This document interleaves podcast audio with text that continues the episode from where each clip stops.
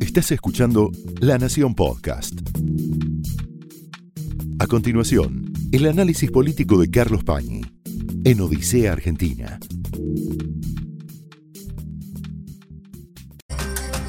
Muy buenas noches, bienvenidos a Odisea. Se está produciendo un reacomodamiento, hay que reconocer todavía en medio del desconcierto, porque Cristina Kirchner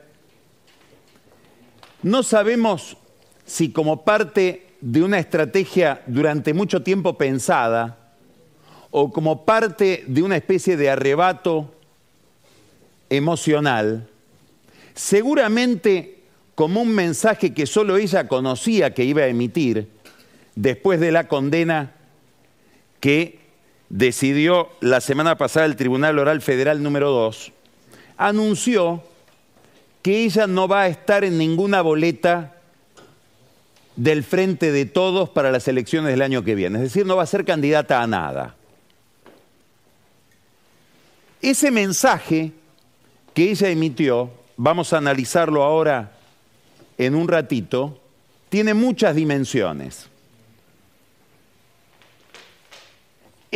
Una dimensión tiene que ver con el mensaje que ella quiere hacer llegar hacia afuera de su grupo, hacia aquellos que no la quieren.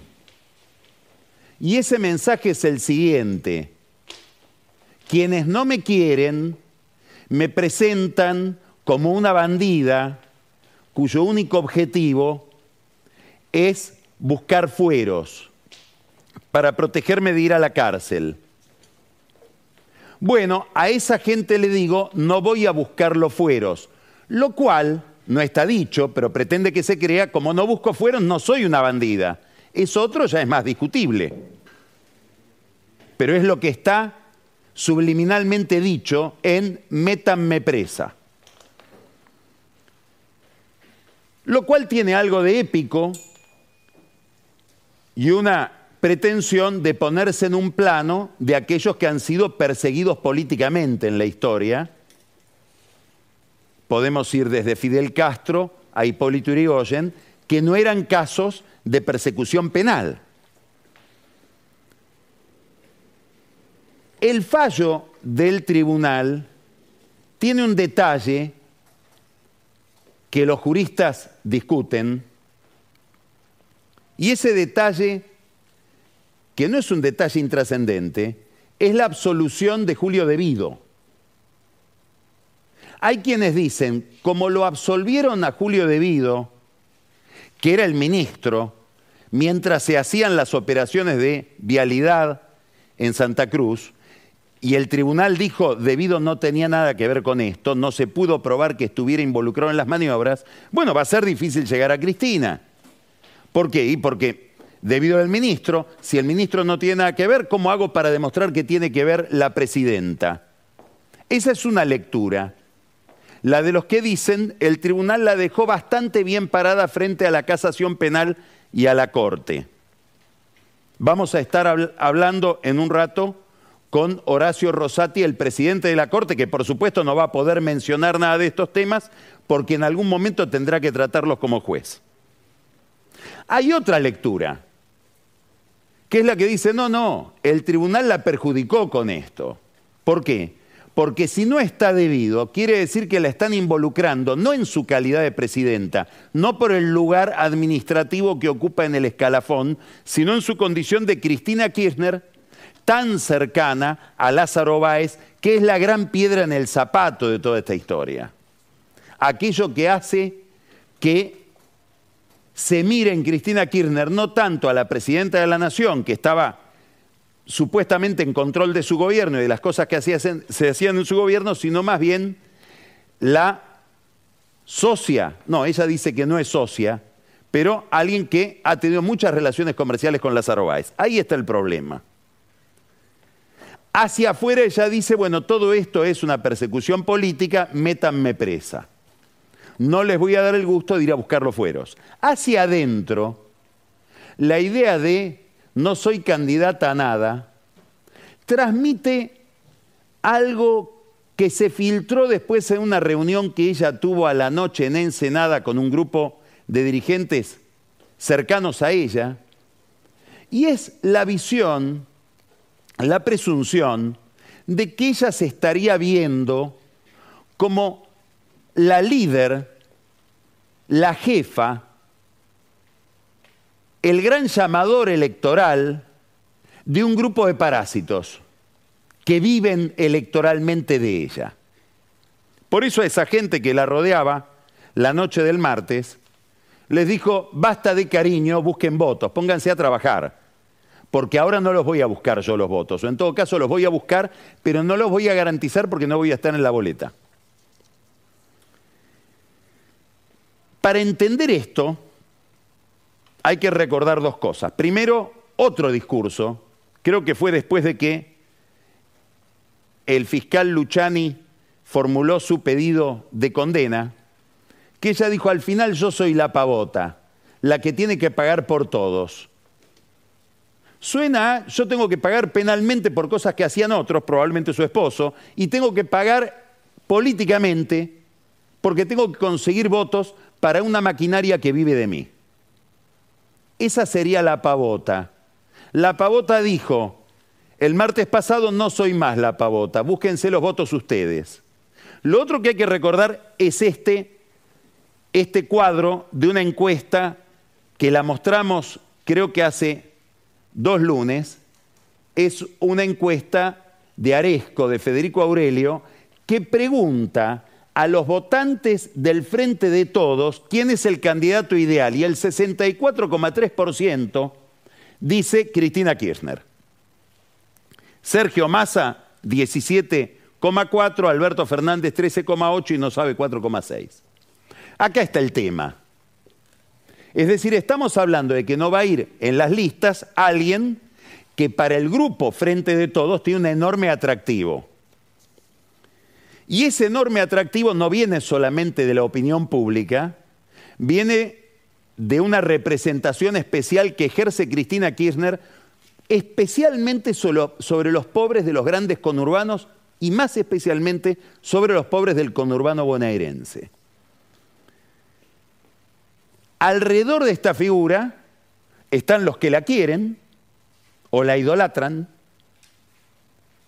están los que la necesitan, porque necesitan que esté en la boleta, y están los que le temen.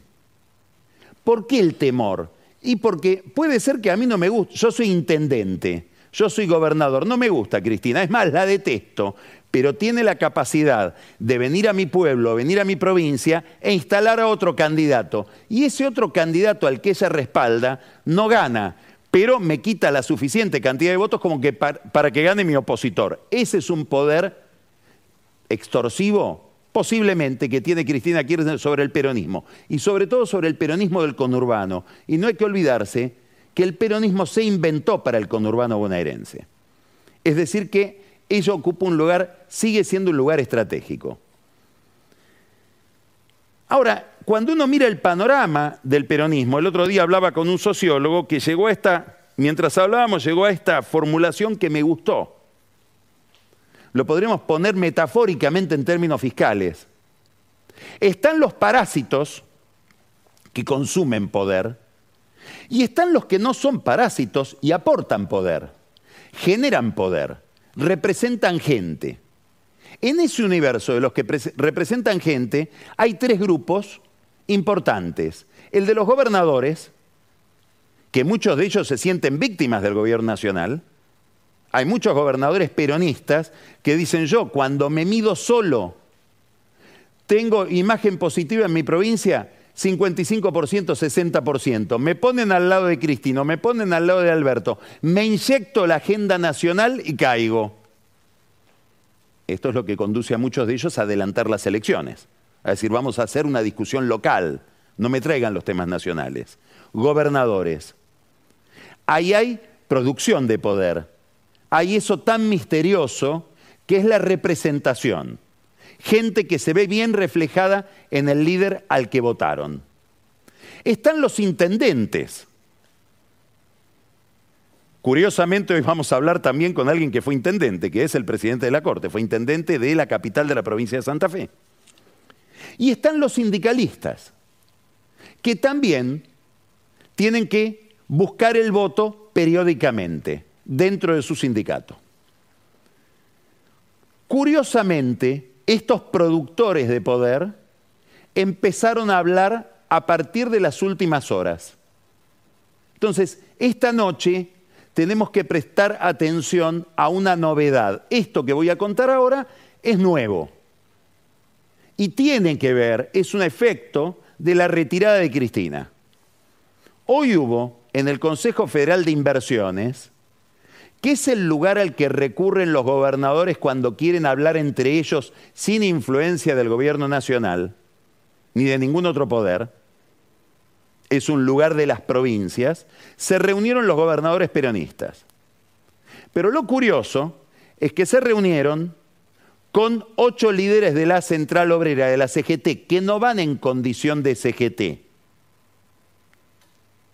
Fueron en condición de un grupo que se denomina Movimiento Nacional Sindical Peronista. Es un brazo político del sindicalismo pero no en su condición de CGT, porque si fueran en la condición de CGT institucionalmente tendrían que convocar gente que no quieren convocar, por ejemplo los Moyano. Este movimiento nacional sindical peronista, del que hablamos hace tiempo porque lo empezó a organizar Luis Barrio Nuevo en relación con el gobernador de Salta, con el gobernador de Catamarca, con el gobernador de Santiago del Estero, se reúne hoy con los gobernadores peronistas. Esto es una iniciativa que vinieron trabajando sigilosamente en los dos últimos meses el líder de la UOCRA, Gerardo Martínez, y el gobernador de San Juan, Sergio Uñac. Ellos fueron los que produjeron hoy esta reunión en el CFI, en el Consejo Federal de Inversiones. Un dato importante para entender el contexto de esto, para entender el concepto que hay detrás de esto. Gerardo Martínez es el mismo que hace unos meses reunió a gente de su sindicato, reunió a la conducción de la CGT, lo invitó a Alberto Fernández y le pidió, presidente, agarre la lapicera. Nosotros lo votamos a usted, no a la vicepresidenta como presidenta. Usted es el presidente, ella es la vice. Y tenemos que respetar la institucionalidad. Póngase los pantalones largos. Y le regaló una lapicera. Que hasta ahora Alberto está a cero kilómetros la lapicera. No la usó. En ausencia de ese liderazgo, cuando Cristina dice yo me retiro y no voy en la boleta, aparecen hoy gobernadores y sindicalistas a decir que, a decir el elector somos nosotros. Es decir, lo que aparece ahora es una disputa respecto de quién va a modelar la oferta electoral del peronismo y qué orientación conceptual va a tener esa oferta electoral el año que viene. Esta es la novedad. En este momento, varios de esos gobernadores están comiendo con intendentes del conurbano bonaerense. Entonces, lo que estamos viendo es que, retirada Cristina, se empieza a descongelar el peronismo. Y se empieza a descongelar el peronismo en distintas usinas de poder que compiten con Cristina. Es gente a la que ella no le tiene que pedir explicaciones, más bien le tiene que dar explicaciones de por qué su última jugada, que fue poner a Alberto Fernández al frente de la Casa de Gobierno, salió tan mal.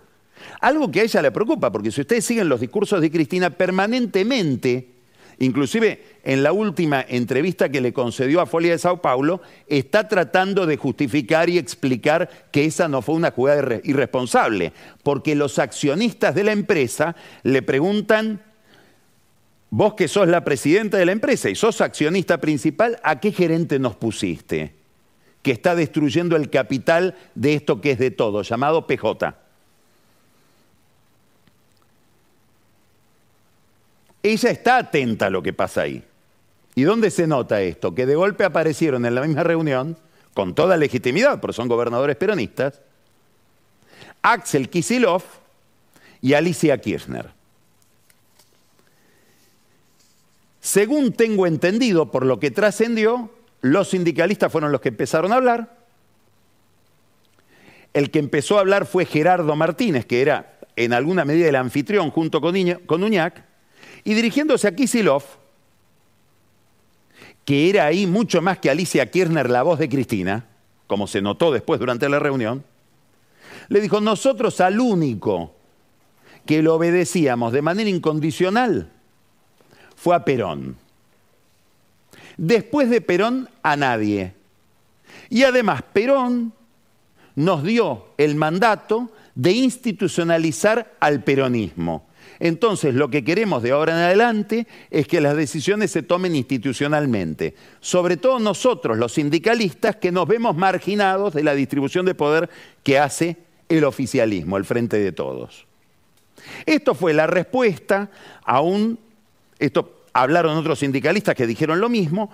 Cuando le tocó hablar Kisilov, dos temas. Primero, una enorme preocupación por lo que puede hacer la Corte en materia de coparticipación en la disputa que hay con la Ciudad de Buenos Aires. Curiosamente, único tema de Kisilov y de Alicia Kirchner. Los demás gobernadores no pusieron mucho acento en esto.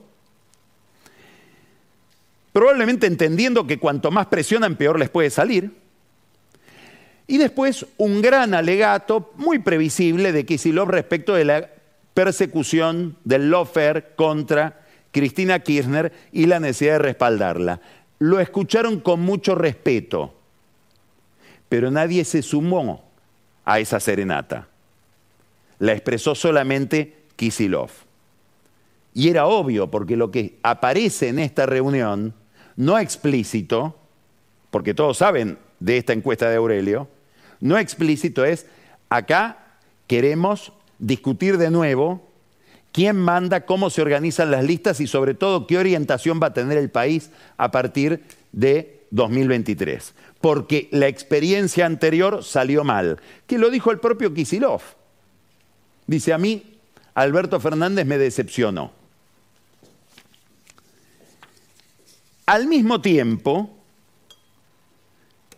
miramos la voz del interior, el diario de Córdoba, y vemos que Fernando el Chino Navarro que expresa a otra corriente dentro de este frente de todos con mil rostros, expresa al movimiento Evita, a los movimientos sociales, va a Córdoba a decir que Schiaretti sería un gran candidato a presidente. Schiaretti puede tener que ver con muchas cosas, con algo no tiene que ver con Cristina Kirchner. Es funcionario de Alberto Fernández, Navarro. Navarro sabe que Alberto Fernández habla de la reelección. ¿Ellos también están buscando otro candidato ahora? ¿Navarro fue a promover a Schiaretti o fue a Córdoba a sepultar la candidatura de Alberto? Porque también se descongela el peronismo, se descongela la discusión y se abre otro juego. ¿Qué relación va a haber entre el grupo que se juntó hoy en el CFI y que se van a seguir juntando? Esto es lo importante es decir, se inauguró una mesa que va a seguir funcionando, que habrá que ver cómo se relaciona Cristina con esa mesa. ¿Qué relación va a tener los, movimientos sociales con esta nueva estructura de poder?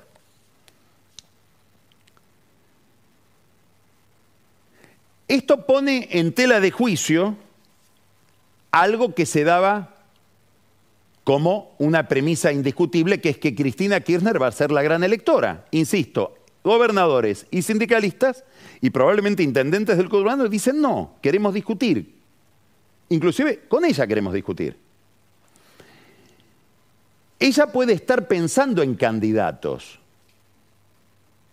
en candidatos a presidente o eventualmente en candidatos a vicepresidente, como en el 2015 cuando puso a Carlos Zanini como segundo de Daniel Jolie. ¿Quiénes pueden ser los candidatos de Cristina? Uno, Axel Kisilov. ¿Por qué? Bueno, primero porque reúne una condición importantísima para esto en momento histórico de ese grupo. Kisilov no roba, importantísimo. Segundo, a pesar de que todos han caído en consideración pública, Kisilov demostró en la provincia de Buenos Aires en el 2019 que él es capaz de retener el voto que aparentemente sería voto cautivo de Cristina Kirchner. Es decir, es la persona a la que con más facilidad ella le puede trasladar, trasladar su electorado. ¿Cuál es el problema? Que Kisilov está aferrado a la candidatura de gobernador de la provincia de Buenos Aires como un náufrago a una tabla. Le dicen, ¿por qué no recorres el interior? Y no, recorre el interior de la provincia, no quiere salir de ahí. ¿Por qué me van a mandar al cadalso de la candidatura nacional? Si probablemente es para perder. Ahora después vamos a ir a ese punto. El segundo, claro, hay muchos que miran que quieren que Kisilov salte. Por ejemplo, Martín Insaurralde, intendente de Lomas de Zamora, que quiere ser gobernador, aliado de Máximo Kirchner, quien, dicho sea de paso, nota al pie de página, mantiene un silencio increíble respecto de las definiciones de su madre. ¿Sabía Máximo Kirchner que Cristina no iba a ser candidata? ¿Qué efecto tiene esto sobre la cámpora? La cámpora ¿Es productor de poder o es parásito?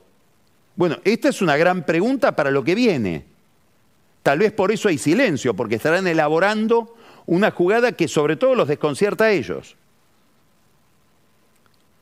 El otro candidato que viene remando, remando y tratando de ir al centro, tratando de descamporizarse, es el ministro del Interior, Guado de Pedro. Guado de Pedro está haciendo campaña justamente, o venía haciendo campaña para tender puentes con lo que sería el no kirchnerismo. No digo el anti-kirchnerismo, pero sí el no kirchnerismo. Pero ha tenido un par de traspiés. El primer traspié de Guado de Pedro aparece en estos chats del grupo de jueces, de un agente de inteligencia y dos funcionarios de Rodríguez Larreta que viajaron al lago escondido. Y en esos chats aparece un camarista de la Cámara de Casación, Carlos Maíquez, que le dice al resto del grupo, cuando están buscando a ver cómo zafar de la filtración de la información que dice que viajaron juntos al lago escondido, dice yo podría hablar, les ofrece hablar con mis paisanos de Mercedes para ver si arreglamos esto. ¿Quiénes son los paisanos de Mercedes que podrían tener la capacidad de resolverle un problema a estos jueces caracterizados por Cristina como una mafia, a directivos del grupo Clarín y a dos funcionarios de la reta? Serían Guado de Pedro y su medio hermano Jerónimo Ustarroz, que son íntimos amigos de la familia Maíquez porque todos vienen de Mercedes. Y estamos hablando de dos sectores conocidos en Comodoro Pi como los salamineros, justamente por la especialidad de Mercedes, que manejan distintos sectores de la justicia. Hay un túnel abajo, hay un túnel entre Guado de Pedro y los enemigos de Cristina, para ponerlo en términos de Cristina, es lo que aparecería en este chat de Carlos Maíquez. El otro problema de Guado de Pedro es la relación con Clarín porque el gobierno ha, vuelto en una especie de regresión al conflicto con el campo, a poner a Clarín como el culpable de todos sus males y a Héctor Mañeto como una especie de genio maligno que maneja todos los planos de la realidad. Tanto que Cristina le dice, métame presa a usted. De Pedro es el director por parte del Estado en Telecom, que es hoy la gran empresa de todo el grupo Clarín. Acusada por el gobierno y sobre todo por Cristina Kirchner de haber pagado ese viaje al lago escondido. Con una peculiaridad. El gobierno quiere ir contra Telecom. El kirchnerismo está tratando de ir contra Telecom diciendo, bueno, es una empresa que cotiza en New York, tendría que ver si pagó un viaje, todo eso no está demostrado todavía. Y no se sabe si se va a poder demostrar, porque son cosas que aparecen en un chat que no puede ser usado como fuente judicial porque es un chat obtenido ilegalmente. Pero esto lo pone en un problema de Pedro que debe tomar determinaciones rigurosas dentro de la empresa donde él está como representante del Estado, con otra peculiaridad.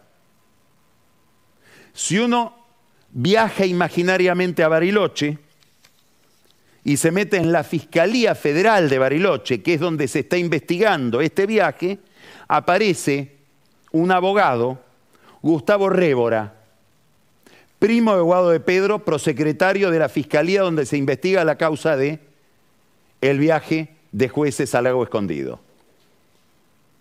Interesante, ¿de dónde está de Pedro? ¿De qué lado está? ¿Ayuda a los maíques? ¿Los perjudica? Ambigüedad. Ambigüedad que debe estar preocupando hoy a Cristina Kirchner. Esos chats, más allá de su origen, tienen informaciones que son importantes para entender lo que pasa con la causa, por eso las mencionamos. La fiscal, María Echepare, fue citada a la Procuración General de la Nación, viajó a Buenos Aires, se encontró con el procurador, el subprocurador que está a cargo de la Procuración, Eduardo Casal. Al lado de él estaba uno de sus colaboradores, Juan Manuel Casanova, y ella explicó ahí que iba a ser súper rigurosa con la investigación que había empezado en Bariloche. Tan rigurosa que en vez de hablar de dádivas, como si una empresa le hubiera pagado el viaje a los jueces, cosa que habrá que demostrar, lo calificó como cohecho, para lo cual habría que demostrar muchas otras cosas. Por ejemplo, que esos jueces tienen alguna causa de Clarín entre manos. ¿Por qué tan dura? Primera pregunta, ¿el procurador Casal y Casanova le pidieron que sea menos dura? ¿Para qué fue la reunión? ¿Por qué tan dura Echepare? Uno diría, y porque es una buena fiscal. Como fiscal es implacable. ¿Cómo no va a ser dura? Ahora uno también podría pensar en los chats, aparece Juan Bautista Maíquez, hijo del otro Maíquez, de Carlos Maíquez, que le dice a sus amigos, yo ya hablé con Echepare y está todo arreglado. Casi que ni nos va a imputar. Cuando Echepare ve eso, probablemente dice, no, esto es mentira, o probablemente dice, esto es cierto, pero tengo que ahora sobreactuar rigor. Entre otras cosas, porque el tráfico de influencias entre funcionarios judiciales está penado con 12 años de prisión. Maíquez también está en problemas. Este otro Maíquez, Juan Bautista, que es el fiscal, general del gobierno de la ciudad. El otro funcionario del gobierno de la ciudad que también está en problemas es Marcelo de Alessandro, el ministro de Seguridad de Horacio Rodríguez Larreta.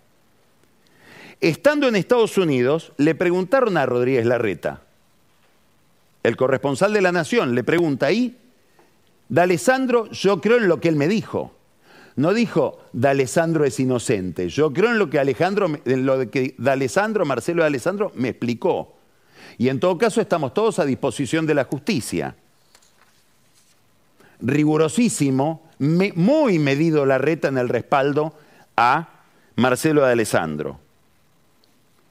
¿Qué dice? Toda esta información surgió de que me hackearon el teléfono. Y en ese hackeo aparecieron las conversaciones que el kirchnerismo usa para decir acá hay una relación de contubernio entre Clarín, los jueces y los funcionarios de la reta. Hay alguien que vende esos contenidos, los ofrece, y hay alguien que compra.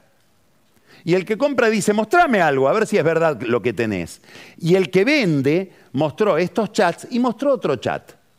Un chat entre D'Alessandro y Daniel Angelici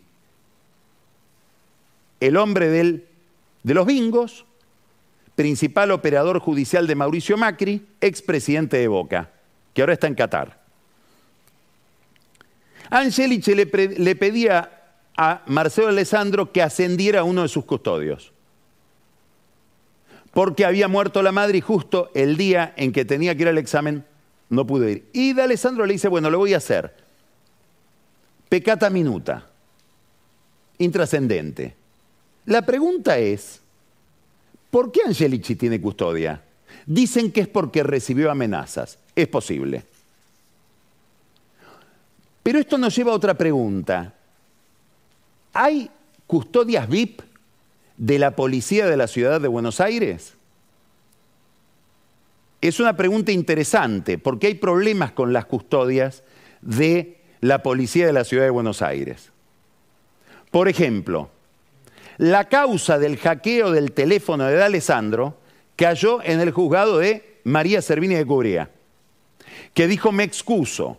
Todos dicen, claro, ¿cómo no se va a excusar si es como la madre de Marcelo Alessandro? Marcelo Alessandro hizo casi toda su carrera respaldado en María Servini.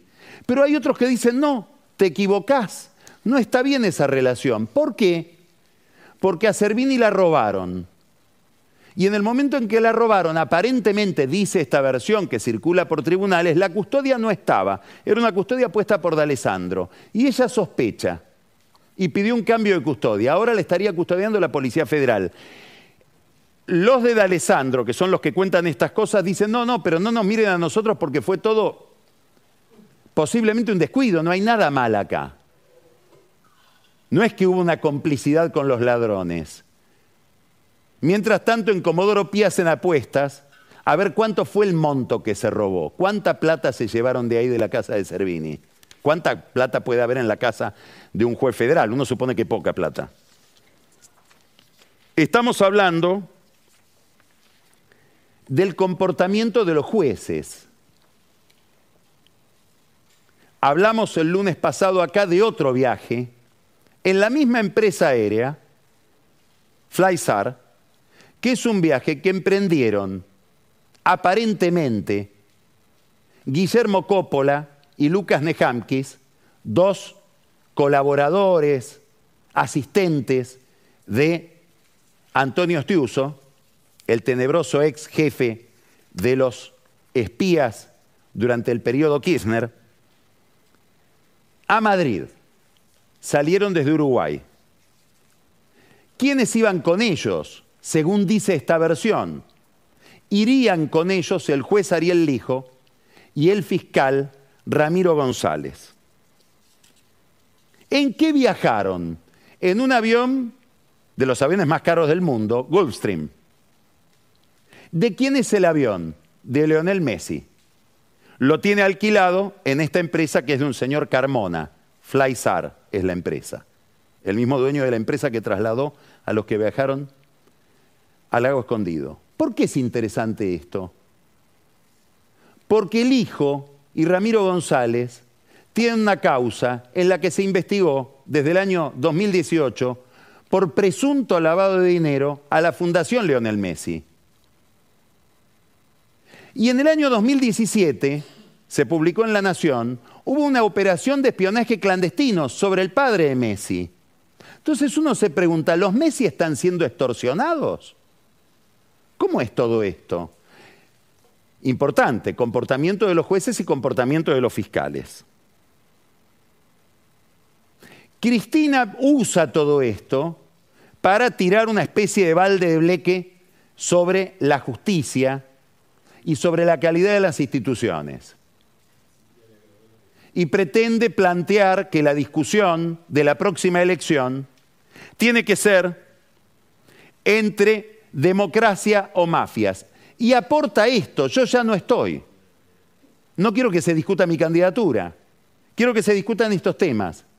Y me retiro para que se puedan discutir mejor. Esta es la estrategia discursiva de ella, que ahora convoca al Grupo de Puebla. Curioso, no lo hizo a través de Alberto Fernández, que es del Grupo de Puebla. No se lo encargó a él, se lo encargó a amigos de ella, para que concelebren en Buenos Aires la idea del lofer, no hoy, que iba a ser hoy la reunión, como tuvo COVID el lunes que viene.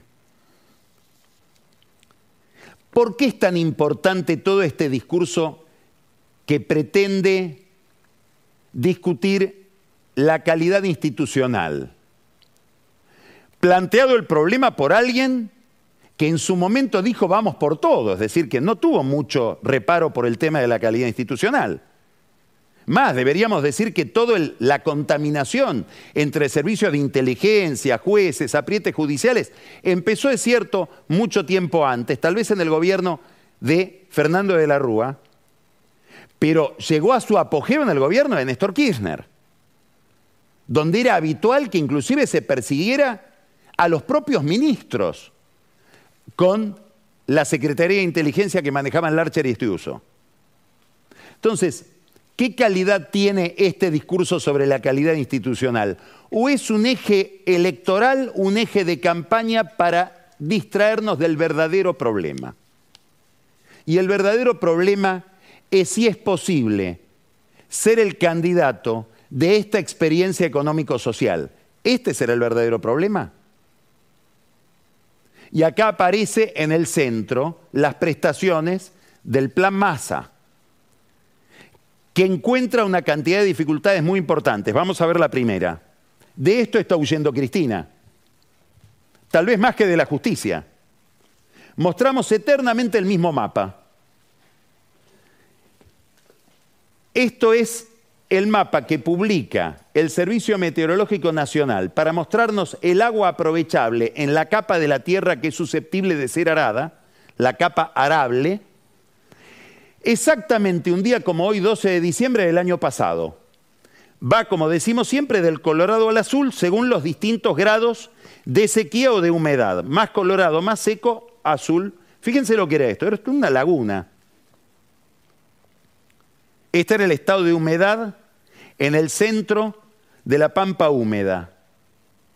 El colorado es lo seco. Esto es hoy, hoy, 12 de diciembre del 22 el mismo día, un año después. Es prácticamente todo colorado con un poquito de verde en la zona núcleo sojera. Bueno, este es un enorme problema para no solamente para la oferta de dólares. Vamos a ver que es un problema que tiene muchas derivaciones y en el fondo un día me gustaría hablar con alguien que sea experto en esto, obviamente yo no lo soy, que es esta es la pampa húmeda. Cuando hablamos de cambio climático, ¿estaremos diciendo que la pampa está dejando de ser húmeda? Y si la pampa deja de ser húmeda, ¿qué perfil productivo va a tener la Argentina dentro de 50 años? Dentro de 20 años. Es un enorme problema en cámara lenta. En lo urgente, este Colorado que nos señala la sequía que está afectando a todo el país, se traduce en estos términos que vamos a ver ahora en este gráfico de Fernando Marul sobre oferta de dólares.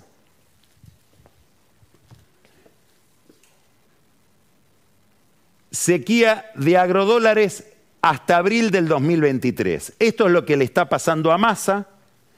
Ofreció el dólar soja el primero, 8.120 millones de dólares ofrecidos ofrece el segundo, 3.500 ahora, y entre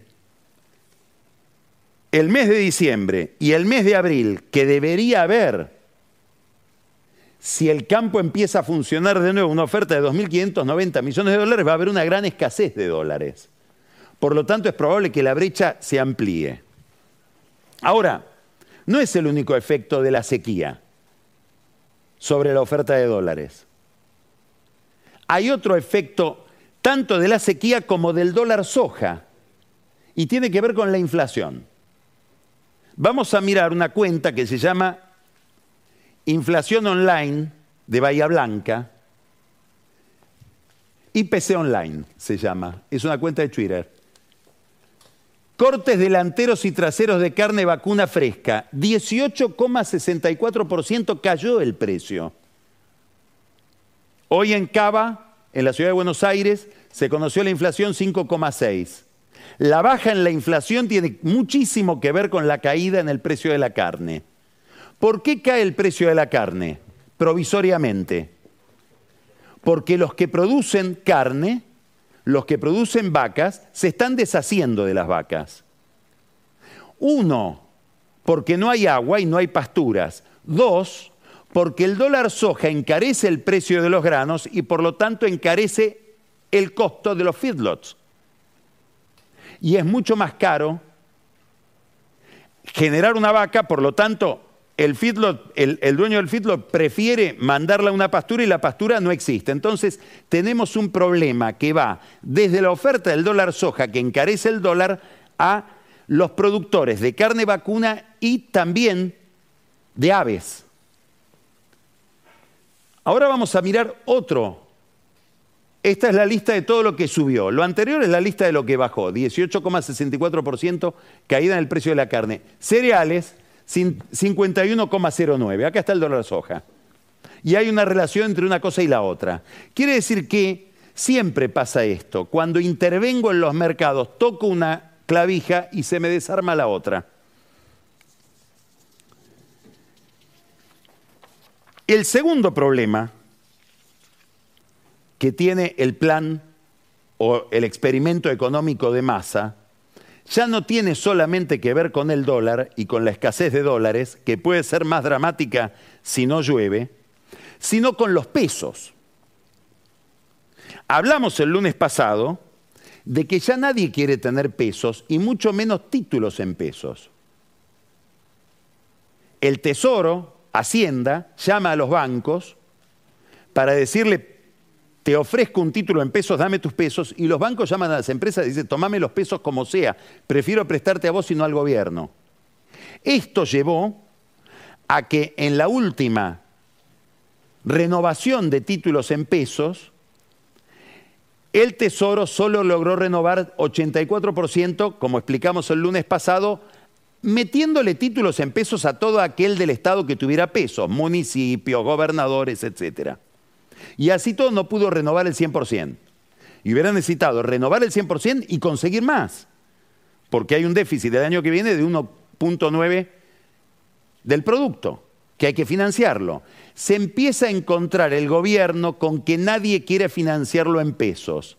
El mercado que empieza a percibir que va a tener que emitir. Si va a tener que emitir va a haber atraso cambiario y por lo tanto más perspectiva de devaluación. Y además va a haber más inflación, no menos. Y va a haber un momento en que probablemente si le dicen no queremos más títulos en pesos y tampoco queremos que el Banco Central nos compre los títulos que tenemos y nos dé el ELIX porque tampoco queremos el ELIX, porque la tasa del ELIX es una tasa de default, 100%, Massa va, se está metiendo en un enorme problema con la deuda en dólares. Bueno, ausencia, perdón, con la deuda en pesos, ausencia de dólares, exceso de pesos por emisión es la tormenta perfecta. Ahora, esto que hablamos eran los vencimientos razonables de los últimos meses. Miren los vencimientos que vienen. Un billón de pesos en enero. El amarillo es el sector privado, el azul el sector público. Perdón, el azul es el sector público y el amarillo es la deuda que tiene el Tesoro con el Banco Central y con la ANSES. Le va a gustar a Rosati este gráfico porque es amarillo y azul. Un billón cien en febrero un billón doscientos en marzo. Hay quienes dicen, bueno, pero no importa, porque esto es el sector público, es decir, al Estado lo hacemos quebrar. Es decir, es la plata de los jubilados. Abril, casi un, billón, un billón es un millón de billones, pero miren, julio, estamos en un billón 690 mil millones. Bueno, este es un problema enorme que tiene la economía hoy y eventualmente más adelante para el próximo gobierno. En este problema está masa. Entonces, es muy probable que Cristina mire todo este problema, mire el problema de los dólares, mire la evolución de la inflación y por lo tanto el avance de la pobreza y diga, yo no voy a ir en la lista de este gobierno. Me termino de separar de Alberto. ¿Cuánto hace falta que explique que no tengo nada que ver con el gobierno que yo hice. Bueno, ya me aparto tanto que ni siquiera quiero ser candidata de este gobierno. Y probablemente termine siendo candidata en contra de este gobierno. Frente a todo esto, un problema de financiamiento que Massa pretende resolver con un blanqueo. Claro, un blanqueo muy estimulante porque para el blanqueo se va a tomar la cotización oficial del dólar y Massa, como sabemos, tiene prohibido devaluar. Cristina se desentiende de la suerte, parcialmente se desentiende de la suerte del Frente de Todos, que ella lidera, Le discuten ahora el protagonismo y la jefatura de ese frente de todo otros actores del peronismo, gobernadores, intendentes, sindicalistas, y en el intento de llevar la discusión al plano institucional aparece una y otra vez el gran problema. El gran problema es que un gobierno con cabeza populista sigue haciendo un ajuste por lo que hace y también un ajuste por lo que no hace, la alta inflación. Esto fue el análisis político de Carlos Pañi en Odisea Argentina, un podcast exclusivo de La Nación. Escucha todos los programas de La Nación Podcast en www.lanacion.com.ar. Suscríbete para no perderte ningún episodio. Estamos en Spotify, Apple Podcast, Google Podcast y en tu reproductor de podcast favorito. Seguí escuchando La Nación Podcast.